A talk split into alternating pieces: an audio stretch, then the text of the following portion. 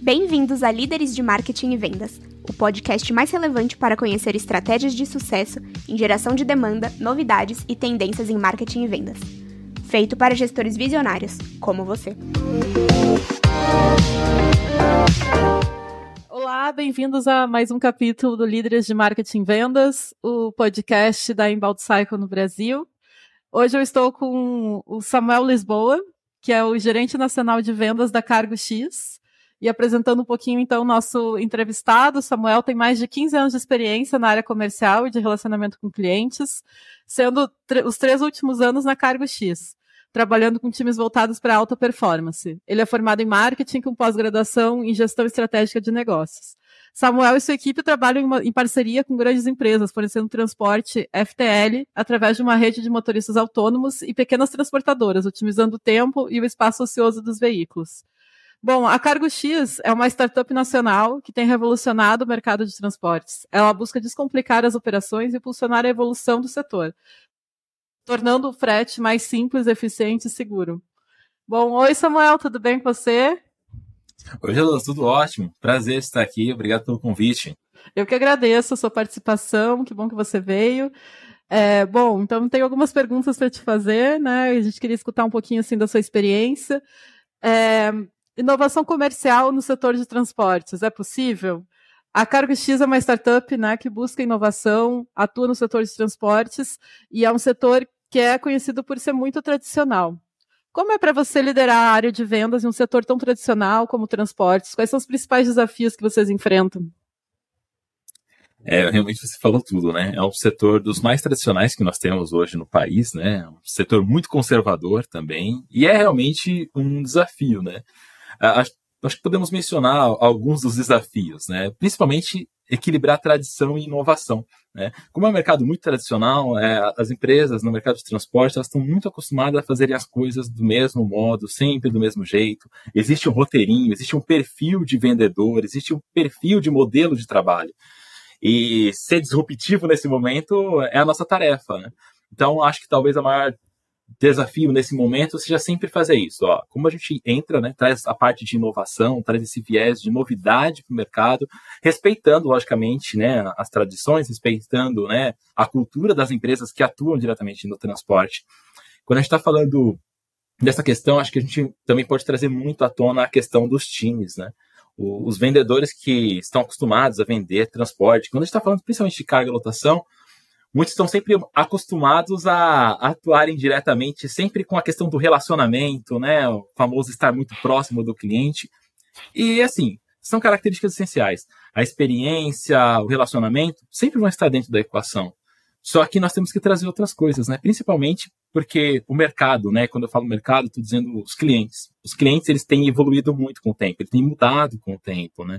Se a gente parar para pensar, cada vez mais nas áreas de compras, nas áreas de logísticas, nós temos mais especialistas desse mercado.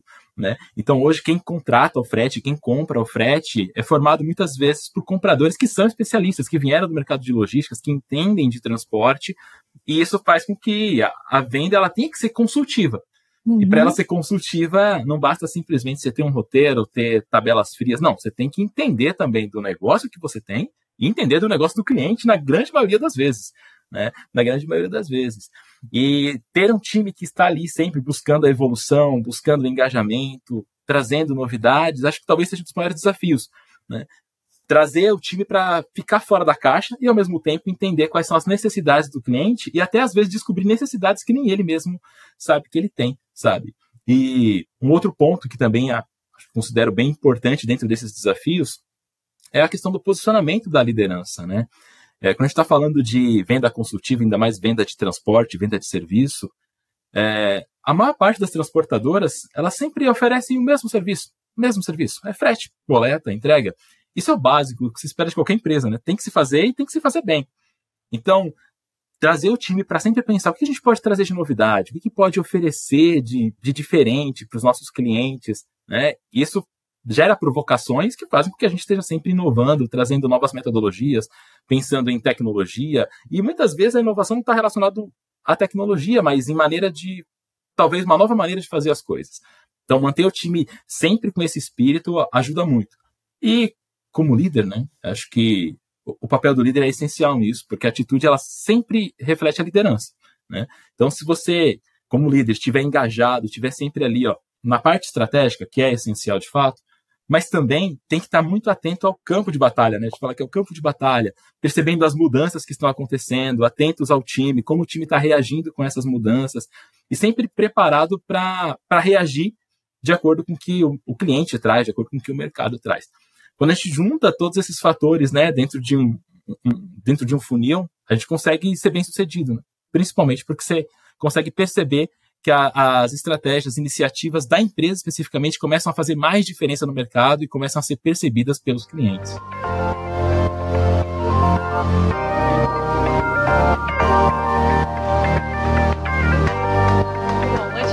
Continuar com o nosso convidado, queria saber um pouco mais sobre você. Você está enfrentando algum desafio de marketing, de vendas, ou você já enfrentou e tem algo interessante para nos contar, quer vir compartilhar com a gente aqui no podcast?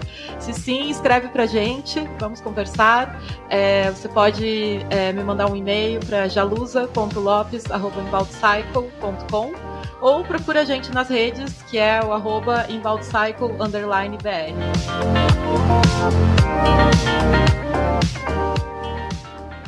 Ótimo. Você, você tem falado bastante né, nessa sua resposta sobre uma mudança também de, é, de cultura dentro dos times, né, de, de vendas. É, no seu dia a dia como gestor, como é que você consegue estimular essa mudança, esse, esse, esse olhar fora da caixa, como você falou, né? Bem, é lógico que como venda a gente sempre está falando de metas, né? Chegar em uhum. metas, em resultados. Mas tão importante quanto falar de metas é sempre a gente tentar trazer os times para falar de negócios, falar de clientes. Então, é, estabelecer agendas, sabe, rituais, rotinas semanais, diárias, em que o time não somente fale de operações do cliente, mas que tragam fóruns de inovação. Por exemplo, nós temos hoje, né, dentro do nosso grupo, é, dentro do meu time, é, oportunidades e agendas fixas para conversarmos sobre negócios, para trazer uhum. pontos de inovação, coisas que o mercado tem trazido, que nem sempre estão relacionados à nossa mecânica de transporte, mas que estão relacionados muitas vezes ao cliente. Então, às vezes sair um pouco, sabe, ali desse dessa mecânica, dessa rotina operacional do dia a dia, ajuda a gente a olhar né, as coisas de um outro prisma, olhar as coisas de um outro modo. E isso ajuda a gente a pensar em soluções que podem ser mais práticas e podem ser adaptadas para o nosso negócio. Mas acho que é importante sempre destacar que tem que ser provocado. Isso não é um, um movimento que ele acontece com tanta naturalidade, de maneira tão orgânica, mas tem que ser provocado. Então, a empresa provoca isso, os gestores provocam isso e o time corresponde. Então, isso gera sempre conversas a respeito de inovação, maneiras de pensar em evolução também da, do nosso mercado, da nossa mecânica e até dentro dos processos e rotinas. Uhum, claro, que bacana. Bom, é, você falou então de alguns desafios né, aí do, do setor que vocês estão, e um deles também é que a gente vê que o setor de transporte ele é muito competitivo, né? É, como que vocês fazem para não cair numa guerra de preços? É, isso realmente é um, é um, bom ponto, é uma boa pergunta. Principalmente porque quando a gente olha o mercado de transporte, nós temos talvez os mais diversos tipos de operadores e transportadores, mas é um mercado que ele é muito vasto, né? Nós temos muitos players, ele é extremamente competitivo, né? Então, quando você vai falar com os clientes, geralmente eles perguntam qual é o seu preço, né? E é acaba sendo muitas vezes sendo o fiel da balança, né? Aquilo que dá peso para uma tomada de decisão. Só que nem sempre esse é o fator é, determinante. Então, sair dessa linha é de fato um desafio. Então, dá até para citar um exemplo, né? Recentemente nós estávamos dentro de uma operação em que nós já operávamos fazendo um determinado trajeto para o cliente e nós tínhamos um concorrente, né? O segundo colocado da, dessa rota, ele estava ali sempre constante também, sentindo ali, né, o, o calor, né, a respiração e tentando mudar. E aí começou a virar uma guerra de preços mesmo, um leilão, né? Uhum. Ele falou, então quero ser o primeiro, baixava o preço. E aí nós também falamos, não, beleza, essa rota é minha, baixa o preço de novo. Ele, baixa mais. O cliente estava ali só na cadeira observando e esperando, Sim. né, exatamente essa carnificina acabar. E é muito comum no mercado de transporte, né? Inclusive existem sites hoje, né, para precificação, sites de leilão, em que exatamente eles são on-time. Você vai colocando seu preço e todo mundo vai mudando. É, e aí fica exatamente, a palavra certa é exatamente isso, a carnificina de preços. Né? Então, é, determinado ponto, assim, vamos parar não é a, não é a estratégia, não é a ideia, não é a nossa cultura fazer isso. O que é que nós temos que fazer? Então nós demos um passo para trás para pensar em como que nós poderíamos fazer algo diferente, que saísse dessa guerra de preço. Porque para o cliente enxergar valor necessariamente não quer dizer que ele tem que enxergar o seu preço como menor, ele tem que enxergar valor naquilo que a gente entrega, naquilo que nós entregamos como empresa. Então, nós demos um passo para trás, né? E começamos a entender e olhar para o cliente coisas que ele estava muito focado nos últimos meses, né? Ainda mais por serem empresas grandes. E identificamos que é um cliente muito voltado para a área de sustentabilidade. Né? E nós hoje, na Cargo X, também temos né, um, um, foco muito grande nisso. Né? Então, o que, que nós podíamos fazer? Ah, vamos pensar então num projeto em que nós possamos somar sustentabilidade, né, sustentabilidade e ao mesmo tempo serviços operacionais de transporte. E foi o que nós fizemos. Nós apresentamos para o cliente, né, identificamos dentro do cliente tomadores de decisões responsáveis da área de sustentabilidade e chamamos o pessoal de logística, né, da área de transporte, para fazer essa conexão. Então, junto com eles, nós apresentamos um projeto em parceria para que nós pudéssemos realizar uma operação com o que nós chamamos de frete verde, né? Uhum. Levar uma operação que ele chama de frete verde, que é um frete com compensação de carbono, né? uma coisa que não é comum no mercado, mas que nós já operamos. Então, quando apresentamos para o cliente quais seriam as diferenças, como isso daria relevância, como isso de fato atende, né, e ajuda, a, principalmente a questão da sustentabilidade, as áreas de ESG na empresa, eles enxergaram um valor muito grande nessa nossa proposta. E aí nós saímos da guerra de preço porque o foco agora era outro. Uhum. E no uhum. final, nós conseguimos sim alavancar é, essa operação, conseguimos blindar ela por meio de outras mecânicas que não fossem preço. Então, pensar fora da caixa, entender o cliente, são coisas que vão ajudar a tomar essas decisões. Porque a guerra de preço, ela, eu não vou dizer que ela é infinita, ela é finita, sim, ela acaba para quem acabar o dinheiro primeiro. Né? Então, o que, que a gente pensa, o que a gente traz de valor para o cliente, sem necessariamente ficar batendo nessa questão de preço, ainda mais que a gente sabe que isso muda muito, né? Falando da parte rodoviária. E para nós foi um grande case de sucesso, principalmente porque o cliente enxergou um valor diferente. Tanto é que nas nossas conversas posteriores a gente não conversou sobre, sobre questões de preço e demanda. Então, isso foi bem positivo.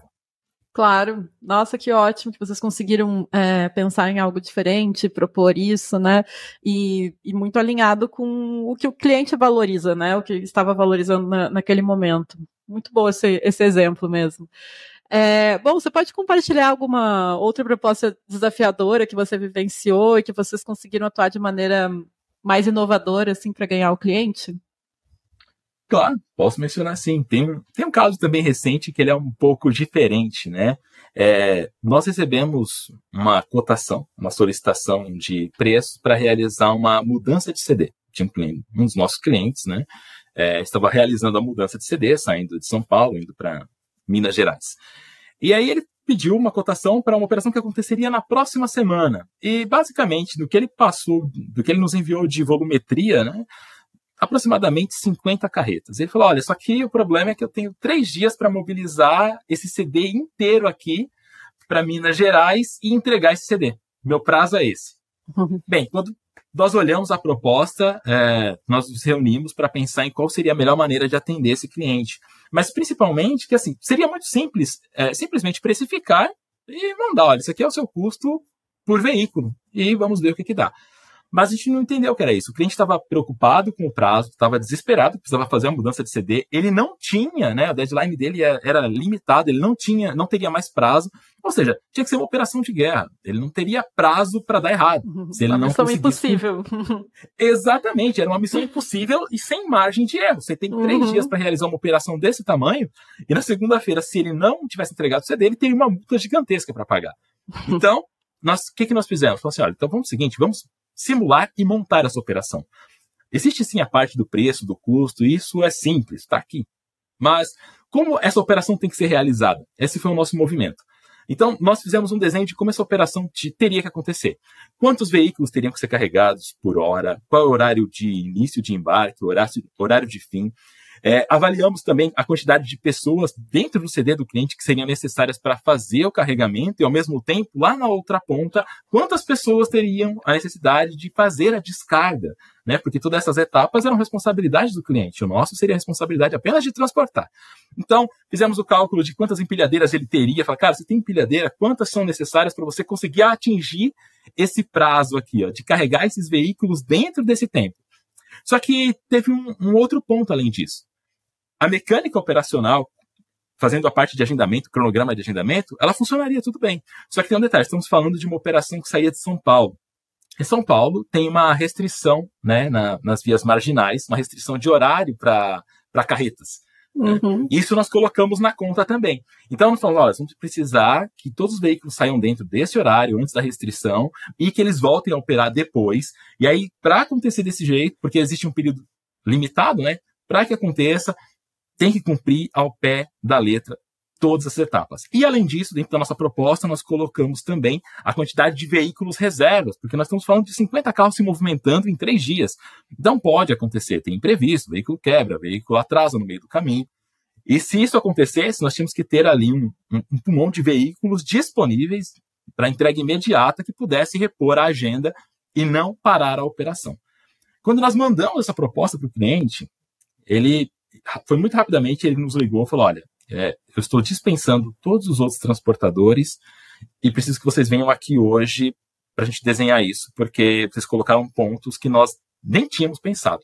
Né? Uhum. E foi muito legal mesmo, porque nós fizemos a visita no cliente, inclusive mesmo no, no mesmo dia, né, no mesmo dia, faltando aí dois dias para começar a operação, é, reapresentamos para ele tudo o que nós pensamos. Ele já passou para o time dele, deu treinamento, viu possibilidades do que ele tinha que ajustar nas duas partes para cumprir o cronograma e falou: beleza, vocês são vencedores.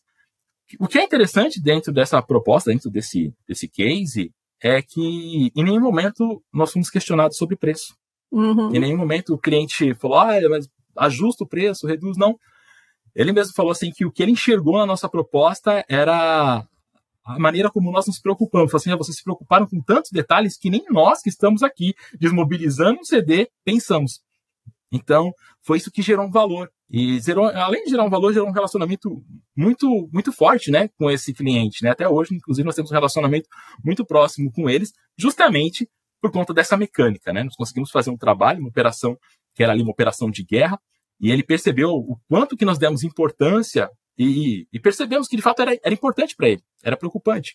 E quando ele percebeu isso, forjou uma parceria, né? Forjou uma parceria positiva que fez com que ele reconhecesse de fato valor dentro do que nós prestamos de serviço, dentro do que nós oferecemos do nosso negócio. Então, foi um, realmente um case bem positivo que mostra assim, que a gente pode sair dessa linha, sabe? Dessa linha tradicional, da linha do, do comum, fazer coisas inovadoras, fazer coisas diferentes, né? Mas sempre olhando o que o cliente está olhando, né? Acho que esse é um dos pontos, né, Jalusa? É, às vezes, o vendedor, né, a empresa está tão preocupada em vender, em fazer realmente ali o seu número, que é de fato importante, mas às vezes esquece de olhar para um detalhe, né? Tive um, um gestor, né, muito tempo atrás, que ele falava muito disso, né? Ele falava assim, olha, não é focar no cliente, mas é foco no foco do cliente, é olhar o que o cliente está olhando e pensar como nós ajudamos ele a chegar nesse objetivo. E é verdade, a gente leva isso muito ao pé da letra olhar quais são as estratégias do nosso cliente e pensar em como nós, com o nosso serviço, com inovação, com tecnologia, nós podemos apoiá-los para que eles cheguem nesse resultado. E, como consequência, isso forja relações produtivas e duradouras. Nossa, muito interessante. É, e parabéns realmente por conseguir né, ganhar o cliente, ganhar essa parceria. Eu acho que nesse caso vocês não só olharam o mesmo foco que o cliente tem, mas vocês conseguiram olhar além, além né? A ponto dele chegar e falar para vocês, olha, é, me explica aqui esses pontos, a gente não tinha pensado nesses pontos, né? Isso é, é, é realmente uma proposta assim super super ganhadora, né? É o que a gente espera quando a gente faz uma, uma parceria, quando a gente contrata um serviço. É, a gente gostaria de realmente ter mais é, fornecedores que, que possam né, olhar além, né, nos provocar em algumas questões também. Muito interessante. É verdade, né? Até porque também, assim, né? Quando a gente para pensar, é, quem geralmente está oferecendo um serviço é o especialista dele. E o que a gente Sim. oferece não é diretamente um, um, produto apenas, um serviço, mas tem que aproveitar e trazer toda essa bagagem, essa especialidade. Como é que a gente mostra isso para o cliente, né? É, é, o que nós queremos como clientes. Que aqueles que entendem do produto que estão nos vendendo nos ofereçam o melhor possível, nos ofereçam, sabe, uh, recursos que nem nós sabemos que precisamos. Esse é o ponto, né? Às vezes realmente uhum. a gente não uhum. sabe que precisa de uma coisa e o especialista fala, olha, pensa por aqui, vai por ali. então essa consultoria, esse direcionamento, ele faz toda a diferença na venda, né? E esse é um dos cases que mostra que, poxa, faz diferença e dá resultado. Nossa, faz mesmo, faz muita diferença. Bom, Samuel, eu adorei conversar contigo, né? Eu acho que foi uma, uma conversa super produtiva. Você mostrou vários exemplos, assim, muito bacanas, assim, da sua experiência, do que você tem vivenciado na, na Cargo X, principalmente, né? E, o que você já acumulou de experiência no, no mercado. Uhum. É, muito obrigada e desejo também muito sucesso para vocês. Realmente fiquei muito feliz também de poder ter participado e fico esperando aí uma outra oportunidade, quem sabe possa conversar novamente. A gente está sempre à disposição, tá bom? Tá bom, muito obrigada. Bom, esse foi o nosso podcast Líderes de Marketing e Vendas. Até a próxima.